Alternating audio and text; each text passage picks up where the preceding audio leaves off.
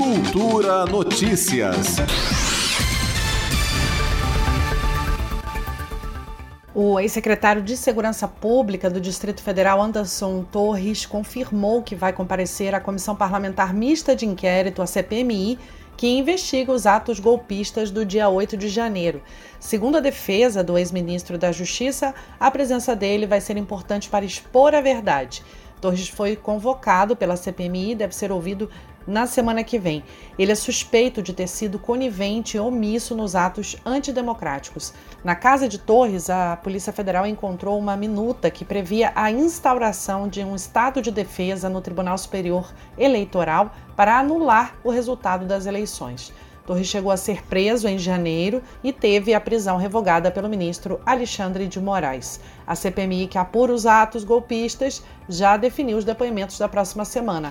Na terça-feira, dia 20, o colegiado vai ouvir o superintendente da Polícia Rodoviária Federal, Silvinei Vasques, e na quarta-feira, dia 21, será a vez do acusado por tentar detonar um explosivo embaixo de um caminhão-tanque de combustível próximo ao aeroporto de Brasília na véspera do último Natal, George Washington.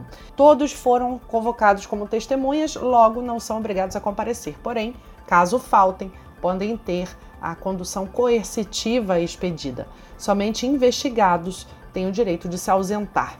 Lembrando que ontem nós noticiamos aqui que foi aprovada uma série de requerimentos de convocações, convites e quebras de sigilo. Entre eles estão solicitações de informações e relatórios à Agência Brasileira de Inteligência, a ABIN, bem como convocações para depoimentos, como a do ex-secretário de Segurança aqui do DF, Anderson Torres, e a do ex-ajudante de ordens de Jair Bolsonaro, Tenente Coronel Mauro Cid. Juliana Medeiros para Cultura FM.